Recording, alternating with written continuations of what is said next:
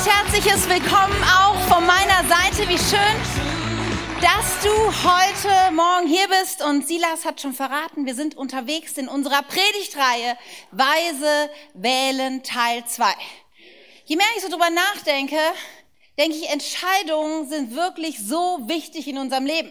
Wie treffe ich gute Entscheidungen? Weißt du, kein Mensch wacht morgens früh einfach auf und denkt, heute, heute gehe ich mal finanziell bankrott. Das entscheide ich heute mal so. Sondern es sind die vielen kleinen Entscheidungen auf dem Weg, die wir treffen, oder? Ist der Moment, wo wir shoppen sind und denkst, ach, die Handtasche, eigentlich ist sie zu teuer, aber sie ist so nice, okay, ich nehme sie mit. Ist der Moment, wo das neue Handy und denkst auf Raten, ach, irgendwie kriege ich das schon hin, was soll's?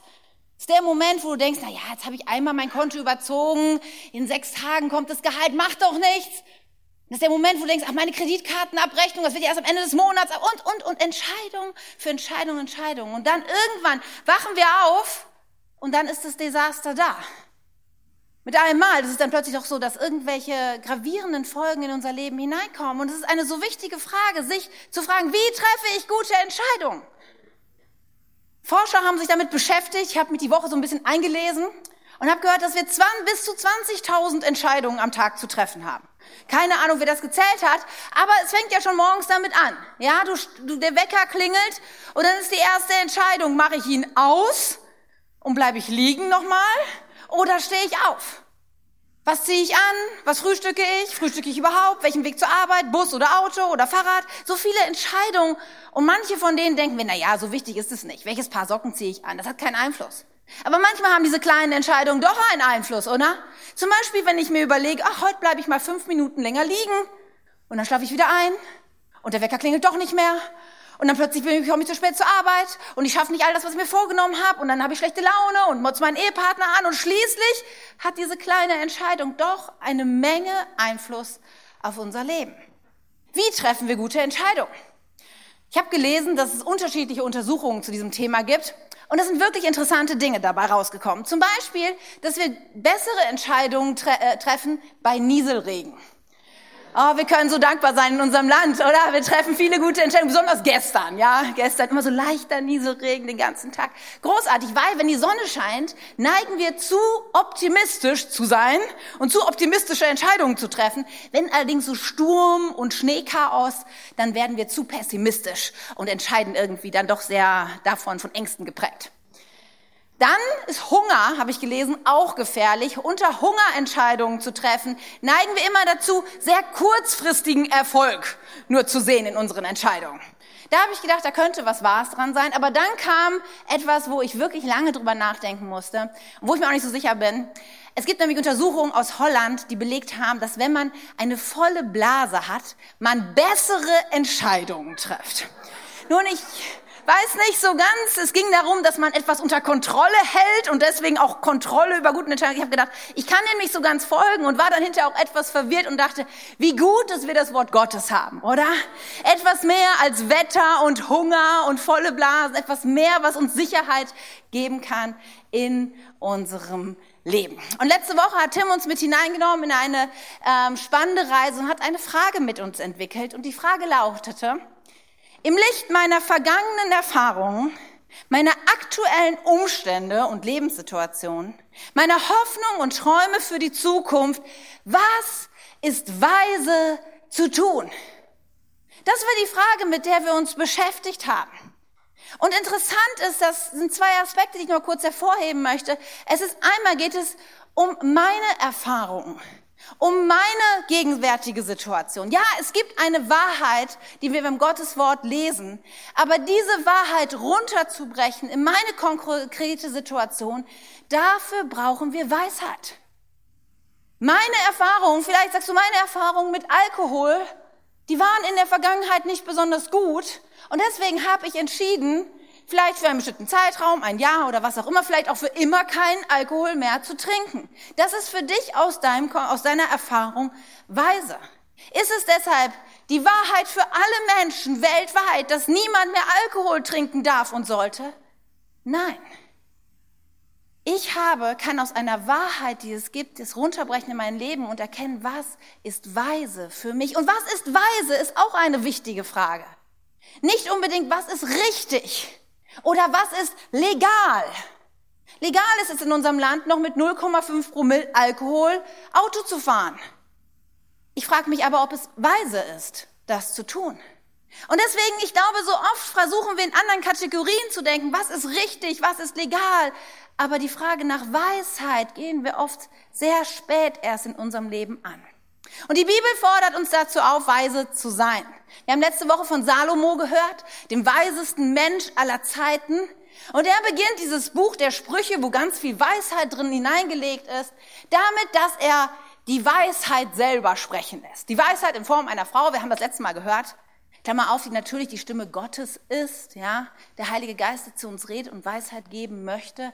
Und diese Weisheit, sie geht durch die Straßen, lesen wir dort im ersten Kapitel, spricht, sagt, komm zu mir, hört mir doch zu, ruft die Weisheit.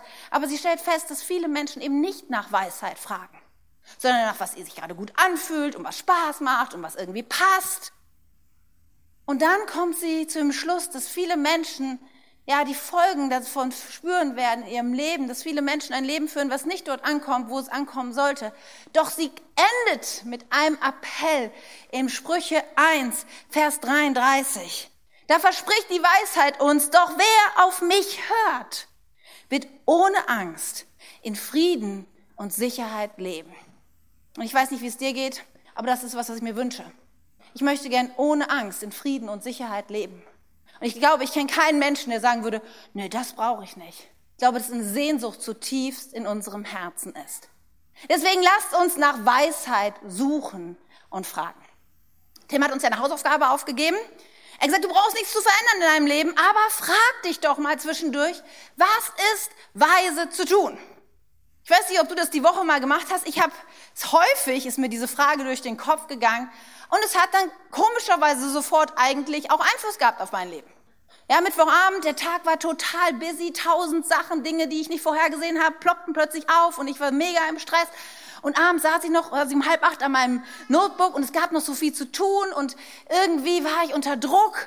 Und dann war aber auch meine Tochter saß da auf dem, ähm, auf dem Sofa alleine und, und wollte Abendessen und ich habe mich so gefragt, was ist denn jetzt weise zu tun?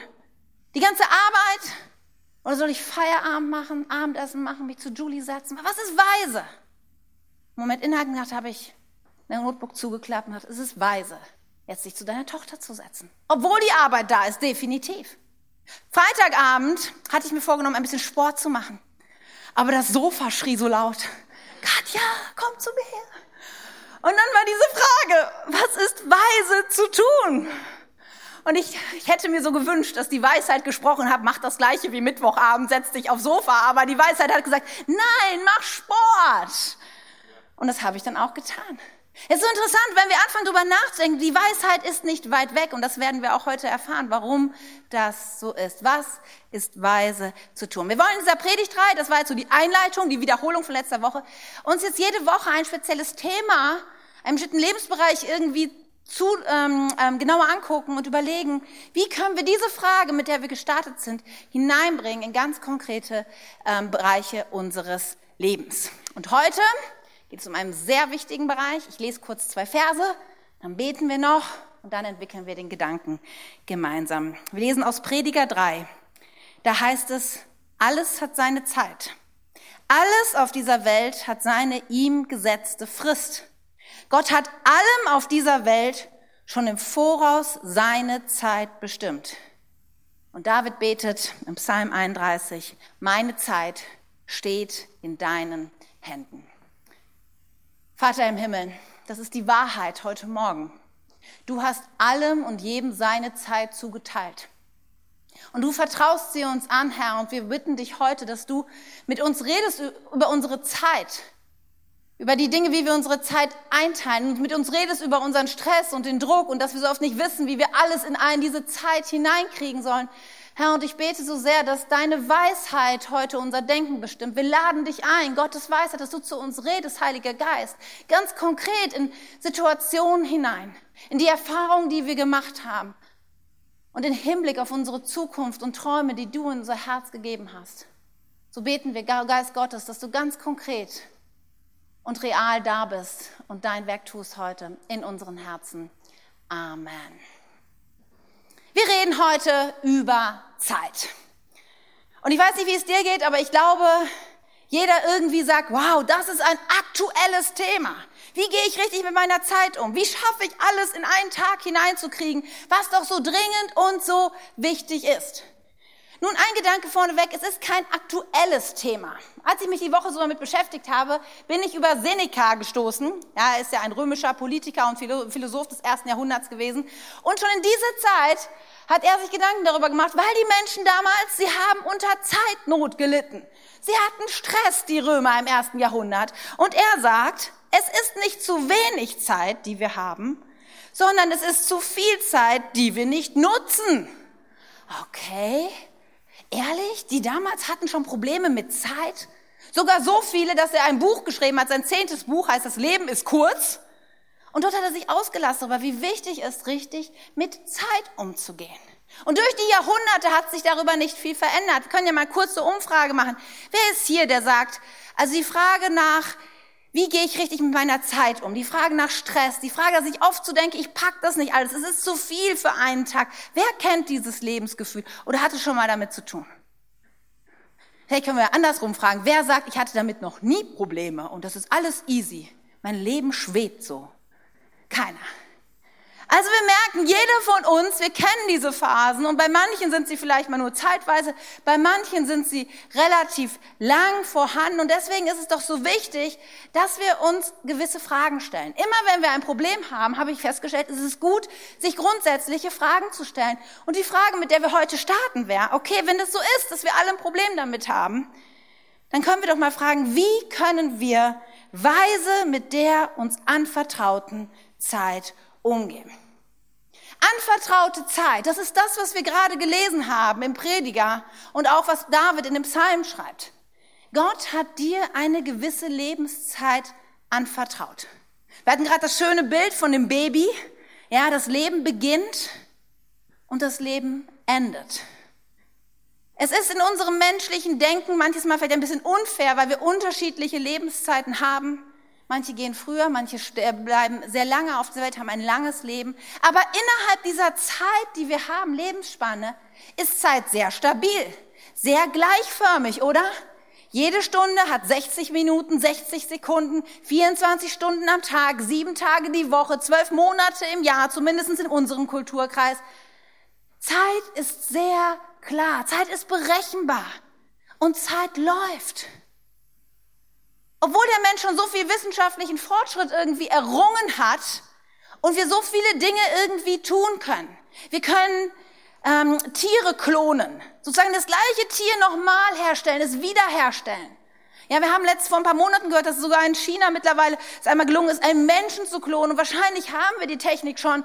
Und Gott sei Dank, oder ich hoffe sehr, dass unsere Ethik uns davor bewahrt, diesen Schritt, diesen Weg weiter zu verfolgen. Aber wissenschaftlich ist es möglich, Dinge wiederherzustellen. Und auch so, man kann Beziehungen wiederherstellen in manchen Ebenen. Wir können Gesundheit, denkt an den ganzen medizinischen Fortschritt, wir können so viel auch an Gesundheit wiederherstellen. Aber bis jetzt ist es noch niemandem auf dieser Welt gelungen, Zeit wiederherzustellen. Steht der Moment, als ich auf die Bühne gekommen bin, der ist vorbei, unwiederbringlich. Das kann ich, egal was ich tue, ich kann nicht in der Zeit reisen. Ich kann nichts tun, damit meine Zeit länger wird oder es ist, es ist mir gegeben, diese Zeit, und sie kommt unwiderruflich, läuft sie ab.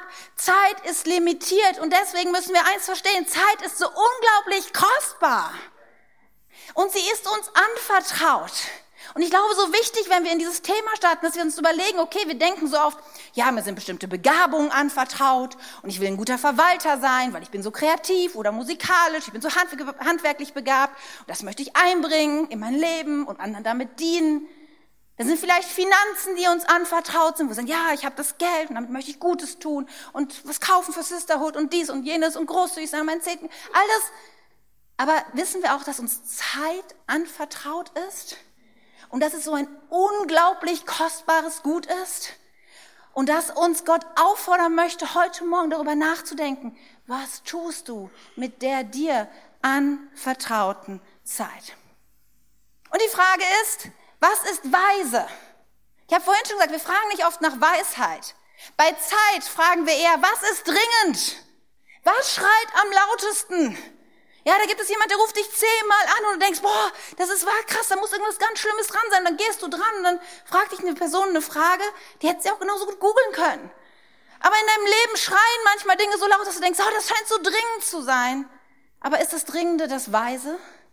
Manchmal scheinen Dinge so wichtig zu sein. Aber ist das Wichtige wirklich das Weise zu tun?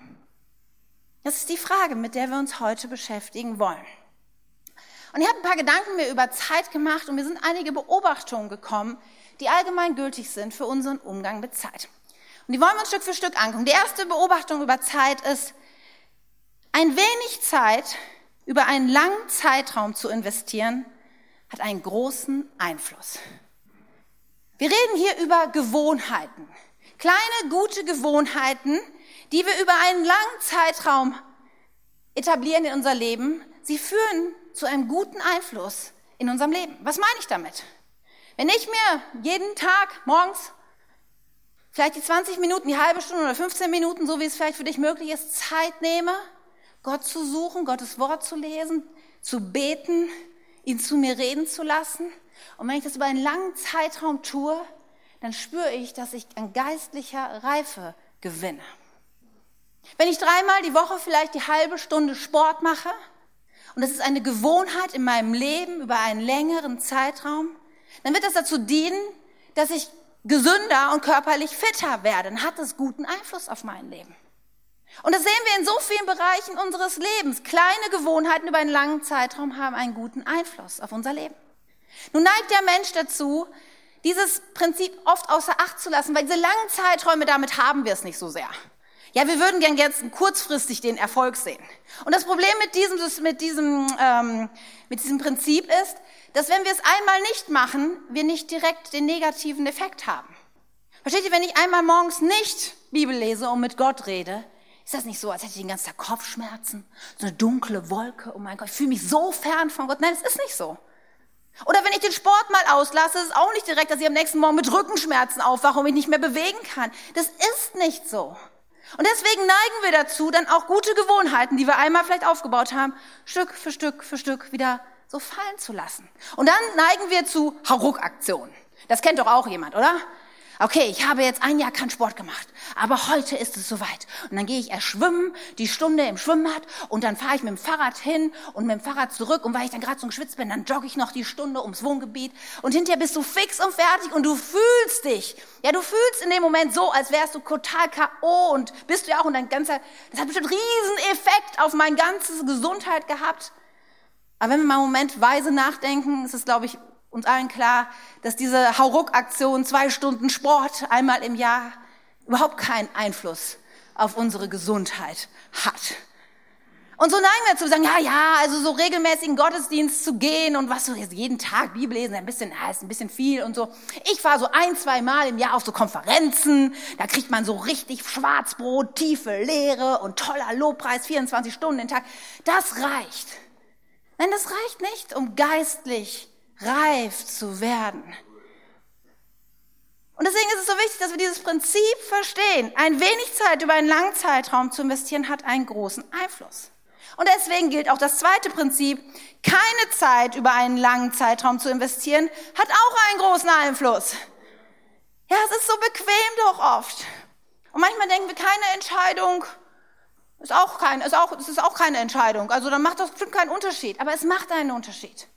Wenn du keinen Sport machst, wenn du keine Zeit mit Gott nimmst, wenn du nicht regelmäßig in die Beziehung der Menschen, mit denen du dein Leben verbringst, investierst, in Freunde und Familie, dann hat das Einfluss auf dein Leben. Und zwar genau, dass die Dinge, die dir wichtig sind, die du sehen möchtest, eben nicht passieren. Und das muss uns klar sein. Wir können einfach nicht so tun, als würde dieses Prinzip außer Kraft gesetzt werden. Die dritte Beobachtung ist, dass zielloser Zeitvertreib keinen anwachsenden Nutzen bringt. Was meine ich damit? Angenommen, du hattest eine gute Gewohnheit, diese dreimal Sport die halbe, Woche, halbe Stunde in der Woche. Und dann warst du krank oder irgendwie ist so dieser typische Verlauf, du hast es einmal nicht gemacht und hast es nochmal nicht gemacht und irgendwann machst du es gar nicht mehr. So, und dann bist du auf dieser Nulllinie angekommen und machst ein Jahr gar keinen Sport. Und wenn ich dich dann fragen würde, okay, Was hast du denn in dieser Zeit, in diesen anderthalb Stunden pro Woche gemacht? Und was hat mir diese Zeit in deinem Leben vorangebracht?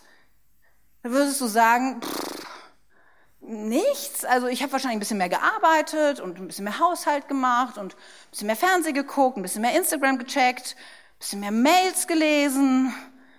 Und im Moment fühlt sich das vielleicht ganz gut an, an dem einen Tag auf dem Sofa zu legen. Aber in der Gesamtheit deines Lebens drauf betrachtet musst du sagen, es bringt keinen anwachsenden Nutzen in meinem Leben. Es ist nichts, was mich irgendwie nach vorne bringt, sondern dieser ziellose Zeitvertreib, er verpufft. Und dann kommen wir zur vierten Beobachtung und sie ist, glaube ich, die schmerzhaftste heute Morgen. Denn es ist wichtig zu verstehen, in den wichtigen Bereichen des Lebens kannst du verlorene Zeit nicht ausgleichen. Das ist eine bittere Wahrheit, aber es, ist, es stimmt. Wir Menschen neigen manchmal dazu zu sagen, ich arbeite am besten unter Druck. Und in manchen Lebensbereichen stimmt es sogar. Ich meine, jeder, der schon eine Fremdsprache in der Schule gelernt hat, Vokabelteste sind die klassische Variante dieser Geschichte. Ja, du, plötzlich wird dir klar, dass du morgen einen Vokabeltest in Französisch schreibst. Es ist natürlich schon neun Uhr abends und dann denkst du, oh Mist, was mache ich jetzt? Und dann natürlich Vokabelheft raus und schnell, schnell, schnell, schnell lernen, lernen, lernen, lernen. Trick 17 unters Kopfkissen lernen. Und dann natürlich im Bus noch schnell nochmal angeguckt, angeguckt, angeguckt, komm, komm, in der Pause nochmal schnell und dann zack, weg. Zwei Minus. Yes, dieses funktioniert doch. Ja, oder da ist die Präsentation an deinem Arbeitsplatz und es waren so viele andere Dinge. Deine Tochter hatte Geburtstag und dies und jenes und war noch eine Party und was weiß ich.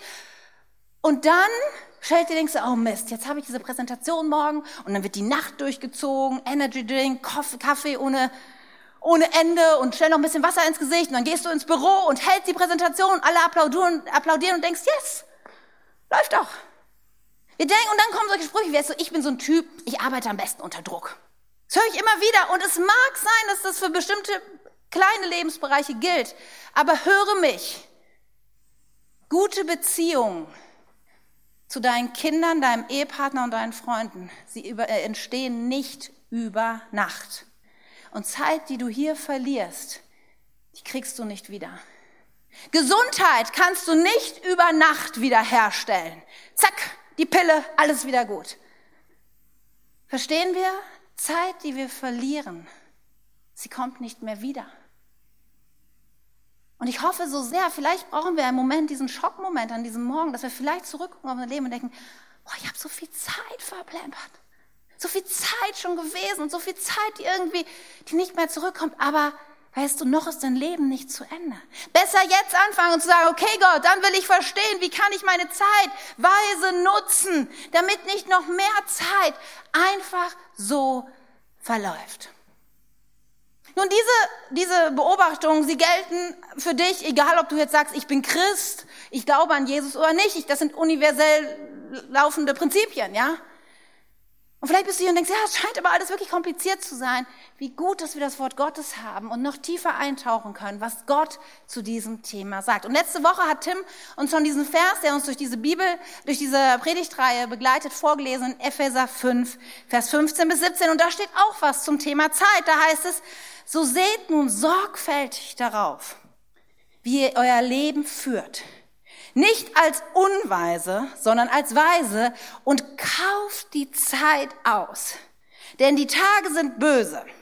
Darum werdet nicht unverständlich, sondern versteht, was der Wille des Herrn ist. Hier gibt es eine klare Anweisung, die Paulus uns gibt, wie wir mit Zeit umgehen sollen.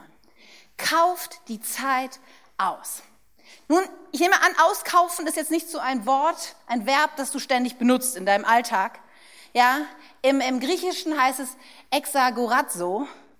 Und das heißt genau das, was es bedeutet. Das heißt, auf den Markt zu gehen und alles mitzunehmen, was es gibt. Ja, du willst jeden Fisch kaufen, den es auf diesem Markt gibt. Du gehst von Stand zu Stand. Du sagst, hey Victoria, hast du noch Fisch? Komm, gib mir all deinen Fisch. Yvonne, hast du noch mehr Fisch? Simone, Fisch? Komm, ich brauche den Fisch. Du gehst genau. Nils, hast du hinter dir noch Fisch? Ich will jeden Fisch haben, Nils.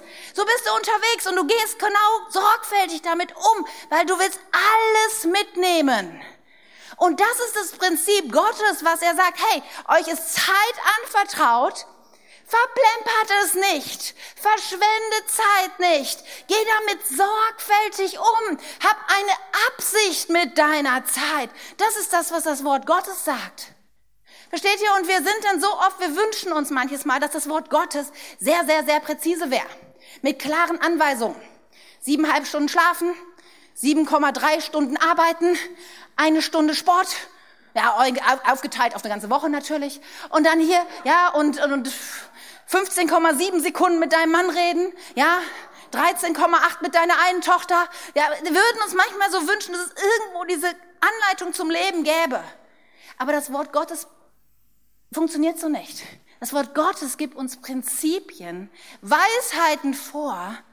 Und Gott traut uns einmal zu, aus dem Grundlage, dass er uns geschaffen hat mit einem Verstand und einem Gehirn, was funktioniert, Entscheidungen für unser Leben zu treffen. Und er bietet uns etwas anders an, aber da kommen wir zum Ende der Predigt zu. Gott sagt, nutze deine Zeit. Und jetzt kann man schnell bei dem Thema irgendwie unter Druck geraten, oder? Denke, oh, das heißt ja noch mehr Stress. Und jetzt sagt Gott auch noch, come on, streng dich an und noch mehr Druck und wie soll ich das? Das ist nicht Gottes Botschaft. Gott ist nicht, sagt nicht, mach noch mehr, sondern Gott sagt, tu es weise. Und ich habe mir mal so überlegt, das versucht ein bisschen runterzubrechen auf unser Leben und habe mir so überlegt, es gibt, glaube ich, fünf große Lebensbereiche in unserem Leben. Und ich habe die mal so als Säulen dargestellt. Einmal sind da Beziehungen, Freundschaften und Familie. Und die brauchen Zeit, oder? Ich muss Zeit investieren, um gute Beziehungen zu haben. Dann gibt es den Beruf. Oder vielleicht für die Jünger unter uns Schule, Ausbildung, Uni. Und auch da ist es das, dass wir viel Zeit investieren müssen in diesen Bereich unseres Lebens. Finanzen. Nun, als ich das aufgeschrieben habe, habe ich gedacht, äh, ehrlich? Aber dann habe ich einen Moment nachgedacht und dachte, ja, also ganz ehrlich, erstmal, Jesus redet sehr viel über Finanzen, mehr als über alles andere. Zweitens, ohne Finanzen funktioniert unser Leben nicht. Ich weiß nicht, ob das schon mal aufgefallen ist. Aber Finanzen sind extrem wichtig in unserem Leben.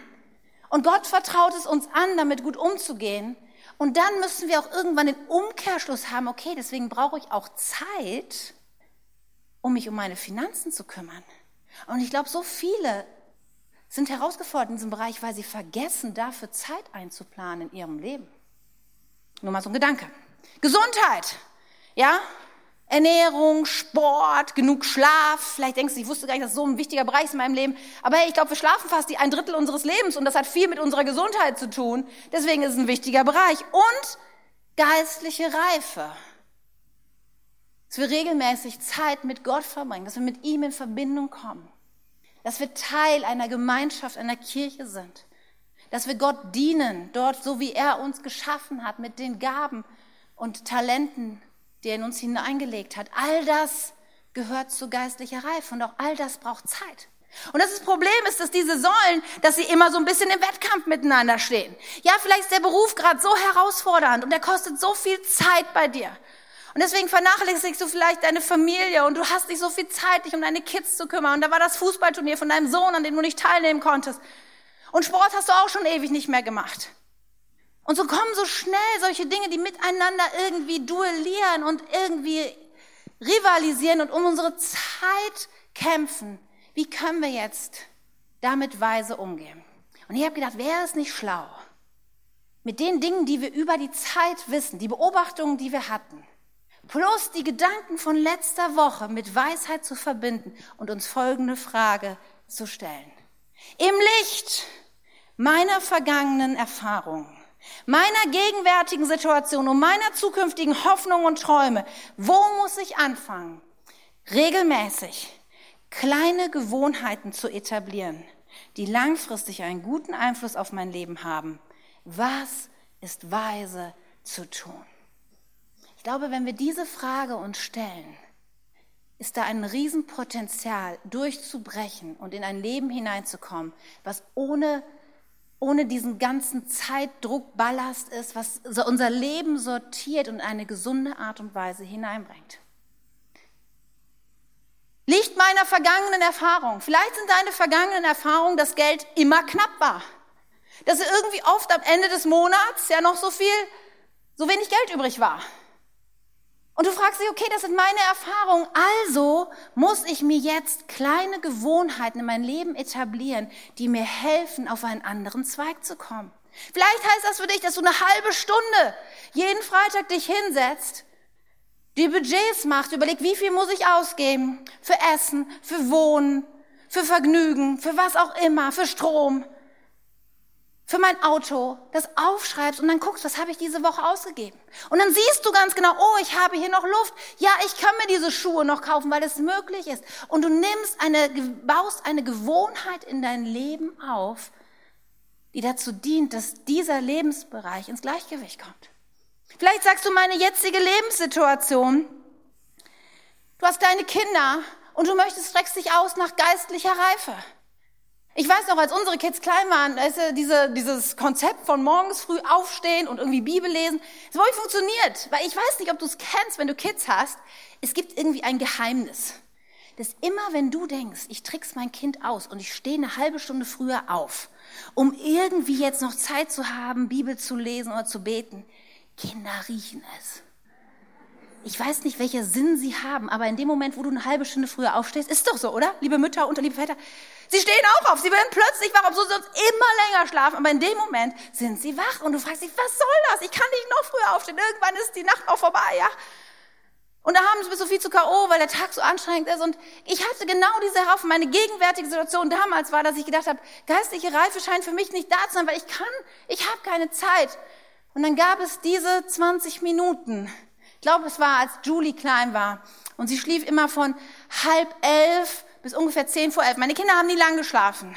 Und wisst ihr, was man in 20 Minuten alles machen kann? Unglaublich. Du kannst Wäsche, Wäsche waschen, Wäsche aufhängen, Wäsche falten, gleichzeitig die Spülmaschine noch ausräumen, saugen, Staub wischen, den Einkauf schon mal vororganisieren und den Zettel schreiben. In 20 Minuten sind Dinge möglich, die du, von denen du zu träumen wagst. Aber dann war dieser Moment, wo ich auf mein Leben guckte und dachte, was total runterfällt in meinem Leben, wofür ich keine Zeit habe, ist geistliche Reife. Und dann habe ich Gott gefragt, was ist weise zu tun? Und da kam diese verwegene Idee, diese kostbaren 20 Minuten, in dem ich fast meinen gesamten Haushalt wuppen konnte, zu nehmen mich hinzusetzen, meine Bibel aufzuschlagen, Gottes Wort zu lesen und zu beten. Und in mir rebellierte erst alles. Das kann nicht sein. Ich überlebe das nicht. Aber ich wusste, es ist so wichtig für mich, diesen Bereich in meinem Leben nicht außer Acht zu lassen. Und es war für mich, ich glaube, es war das, was mich überleben hat lassen, in so vieler Hinsicht, in schwierigen, herausfordernden Zeiten, diese Gewohnheit zu etablieren und sie anzupassen an meine gegenwärtige Lebenssituation. Vielleicht sind deine zukünftigen Träume und Hoffnungen, dass du dir wünschst, noch mit deinen Enkelkindern irgendwie durch den Garten zu tollen und Fußball zu spielen. Wenn das deine Träume und Hoffnungen sind, dann ist es so wichtig, dass du vielleicht jetzt auch schon Fußball spielen kannst oder zumindest körperlich dazu in der Lage bist. Und dass du dir das irgendwie bis ins Alter auch bewahrst und irgendwie daran baust, sportlich einigermaßen fit zu sein. Deswegen fang noch an zu überlegen, welche kleinen Gewohnheiten willst du in dein Leben etablieren? Tag für Tag, Woche für Woche, die dir helfen, genau dorthin zu kommen, was, was du dir wünschst für deine Zukunft, was deine Träume und Hoffnungen sind. Gott fordert dich heraus, kauf die Zeit aus. Sei weise und nicht unweise. Wir unterschätzen so sehr, was die kleinen Dinge langfristig in unserem Leben bauen können. Wir neigen so oft zu den Extremen. Wir sagen, oh, ich habe jetzt Kinder und dann gibt es oft die eine wie die andere Seite. Die eine Seite, die sagt, ich habe jetzt Kinder, das heißt, ich kann jetzt gar nichts anderes mehr machen. Habe ich schon erlebt, dass Leute sagen, also ganz ehrlich, irgendwo noch in der Kirche irgendwas machen, auf gar keinen Fall. Beruflich, oh nee, ich bin total raus für die nächste Zeit. Und es hört sich im ersten Moment auch immer so unglaublich schlau und weise an. Nur ich habe festgestellt, wenn ich, wenn ich in den Extremen unterwegs bin und manche Dinge total ausblende aus meinem Leben, dass ich langfristig damit nicht gut fahre. Dass ich mich natürlich frage, was ist meine konkrete Situation? Natürlich kann ich mit Kids nicht das gleiche tun wie ohne Kids. Natürlich muss ich mich fragen, was kann ich noch bringen? Aber Dinge kategorisch abzuschneiden, führt immer dazu, dass auch ein wichtiger Bereich in meinem Leben vielleicht auch kategorisch abgeschnitten wird. In Sport. Entweder man ist der man oft so in den Extremen. Wir haben die Leute, die sich nur über Eiweißpulver und Körperfettanteil unterhalten schon fast Religionsersatz. Und da sind die Leute, die sagen, oh, ich bin Sportmuffel und Fastfood-Freak. Und so wenig gelingt es uns dazwischen oft unser Leben aufzubauen in kleinen, guten Gewohnheiten. Wo neigst du zu Extremen? Wo fordert Gott dich heraus und sagt, es sind die kleinen Dinge über einen langen Zeitraum, die dein Leben bauen. Und dann gibt es einen Mythos, den wir immer noch wieder haben. Und das ist der Mythos, den wir nachjagen so sehr, dass es irgendwann möglich ist, unser Leben in dieser Balance, unser Alltag in dieser Balance zu leben. Wir haben es endlich geschafft. So und so viele Stunden schlafen, so und so viele Stunden arbeiten, ja, und die Kinder und die Beziehungen und die Finanzen. Wir haben, das ist irgendwie, ich, ich so, Leute reden so oft mit mir über Balance. Katja, wie, wo ist die Balance? Und es gibt so viele Ratgeber. Geh mal zum Buchladen, 100 Ratgeber, sieben Tipps zu einem balancierten Leben. Endlich frei von Stress und Druck und solche Dinge. Und in meinem Leben, ich war so oft auf der Jagd nach dem, nach der Balance. Dass mir irgendwann aufgefallen ist, Gottes Wort spricht überhaupt nicht über Balance. Das gibt's überhaupt nicht. Und dann habe ich so angefangen nachzudenken, denk, ist es wirklich das Ziel, dass unser Alltag Balance hat? Und dann kam mir der Gedanke, und ich habe davon auch gelesen und gedacht, es ist, es ist viel schlauer, weil es gibt ein Phänomen, das ich immer wieder feststelle. Wenn ich meine, ich habe meinen Alltag gut organisiert und ich habe Kalender und alles mögliche, überall sind die drin und ich versuche alles gut zu planen. Es gibt dann immer der Moment, wo du denkst, ah, jetzt habe ich gleich, jetzt habe ich gleich, die Balance. Und dann wird ein Kind krank. Und dann hast du wieder einigermaßen, dann geht das Auto kaputt. Ich sag, ah, wie kann das jetzt sein? Ja. Und dann hast du, und dann hast du es auch gerade gefixt, dann gehst du und dann klingelt es an der Tür und die Nachbarin steht heulend vor der Tür und denkst, was soll das? Ja, ständig kommen die unvorhergesehenen Dinge in deinem Leben und denkst, das funktioniert nicht. Und ich möchte dir vielleicht heute Morgen sagen, vielleicht musst du den Balancegedanken einfach mal aus deinem Leben kicken. Und denkst, oh, ist das ihr Ernst? Ja, Moment, den Balance aus deinem Alltag. Dieses Traum von irgendwann gleiten wir nur noch das Leben so dahin, irgendwann ist es so unkompliziert. Das müssen wir mal kicken und verstehen, okay, wenn, dann. Verstehst du? Wenn, wir haben diese Mechanismen in unser Leben eingebaut. Wenn Tim und ich zum Beispiel oft viele Abendstermine hatten, als die Kinder klein sind, klein waren, sind ja nicht mehr klein, dann haben wir die besten Babysitter der Welt. Zum Beispiel Deborah. Hast du schon mal mit Deborah Barbie gespielt? Muss man unsere Kinder fragen. Sie ist die beste Barbie-Spielerin des Universums. Ja, so ist es. Und unsere Kinder reden jetzt noch davon, wie schön es war mit Deborah Barbie. Das stimmt doch, oder? Ja, sie nicken, genau. Ja? Oder die großartige Judith. Für uns jemand, jetzt unsere Kinder, hey, unsere älteste Tochter wird bald 19 und sie bräuchten beim besten Willen keinen Babysitter mehr. Aber manchmal sind wir ein paar Tage nicht da. Und Judith zieht jedes Mal bei uns ein und wohnt bei uns, nicht weil es nötig wäre, sondern weil es einfach das Beste ist das Bonbon obendrauf. Und wenn Mama und Papa schon nicht da sind, dann haben wir wenigstens den bestmöglichsten Ersatz. Und eigentlich ist es fast noch cooler, ja, mit Judith Zeit zu verbringen, als mit den beiden Alten. Und so ist es so oft möglich. So oft, dieses wenn dann, das funktioniert so gut. Wenn Tim, letzte Woche mega stressig, total viel, gestern auf einer Regionalkonferenz in Berlin und kommt abends nach Hause, wenn keine Zeit als Familie in dieser Woche möglich war, dann halten wir uns den Samstagabend frei und ich koche und wir sitzen zusammen als Familie und wir unterhalten uns und wir spielen was zusammen, bis wir dann irgendwann ins Bett gehen. Wenn dann, finde ich, ist eine so große Erlösung, wenn wir das Prinzip in unser Leben hineinnehmen und nicht verkrampft nach der Balance suchen. Und eine Sache möchte ich noch zum Schluss sagen. Ein, ein Mythos, den wir vielleicht auch irgendwann mal zerstören müssen, ist, dass das Leben eben so leicht wäre, wie ein Luftballon. Unser Leben, wir müssen irgendwann mal dahin kommen, dass es einfach nur fliegt.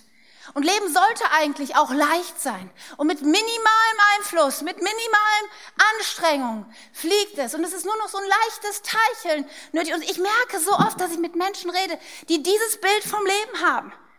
Leben, der Idealzustand, das Ziel, auf das wir hineinstellen, ist, Leben muss Spaß machen und leicht sein. Und ganz ehrlich, wenn ich mal, ich, ich rede oft auch mit Menschen gerade unter 30, die diese Vorstellung wir haben. Oh, es muss doch easy sein. Irgendwann komme ich in diesen Stand, wo es einfach nur noch Spaß macht und fliegt. Aber ich muss dir heute Morgen sagen, dieser Zustand, der wird leider nicht passieren. Ja, lass es mir, ich, ich, ich möchte dich nicht irgendwie traumatisieren, aber ich möchte ehrlich zu dir sein, weil Gott hat uns nicht verheißen, dass unser Leben ein Luftballon ist.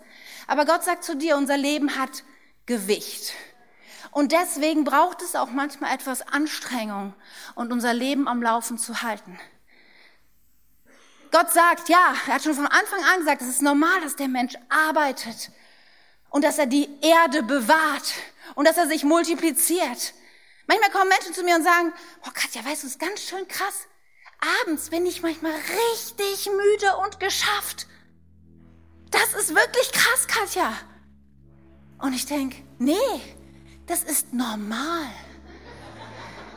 Und vielleicht ist es die Nachricht für dich heute Morgen. Ja, das Leben ist anstrengend. Ja, das Leben ist herausfordernd. Ja, das Leben kostet was. Dein Leben zählt. Dir ist ein Auftrag gegeben, Einfluss zu nehmen auf diese Welt. Menschen die gute Botschaft von, Nachricht, von, von Jesus zu bringen. Dein Leben hat Gewicht. Dein Leben ist wichtig. Deine Zeit läuft. Und ich möchte noch eins zum Schluss sagen. Du brauchst es nicht allein zu tun. Gott traut es dir zu. Er hat dir einen Verstand gegeben, ein Gehirn, das dir hilft, weise Entscheidungen zu treffen. Aber so oft sind wir trotzdem überwältigt und denken, was soll ich tun? Aber in Jakobus 1, Vers 5, da heißt es, wenn jemand unter euch Weisheit braucht, weil er wissen will, wie er nach Gottes Willen handeln soll, dann kann er Gott einfach darum. Und Gott, der gerne hilft, wird ihm bestimmt antworten, ohne ihm Vorwürfe zu machen.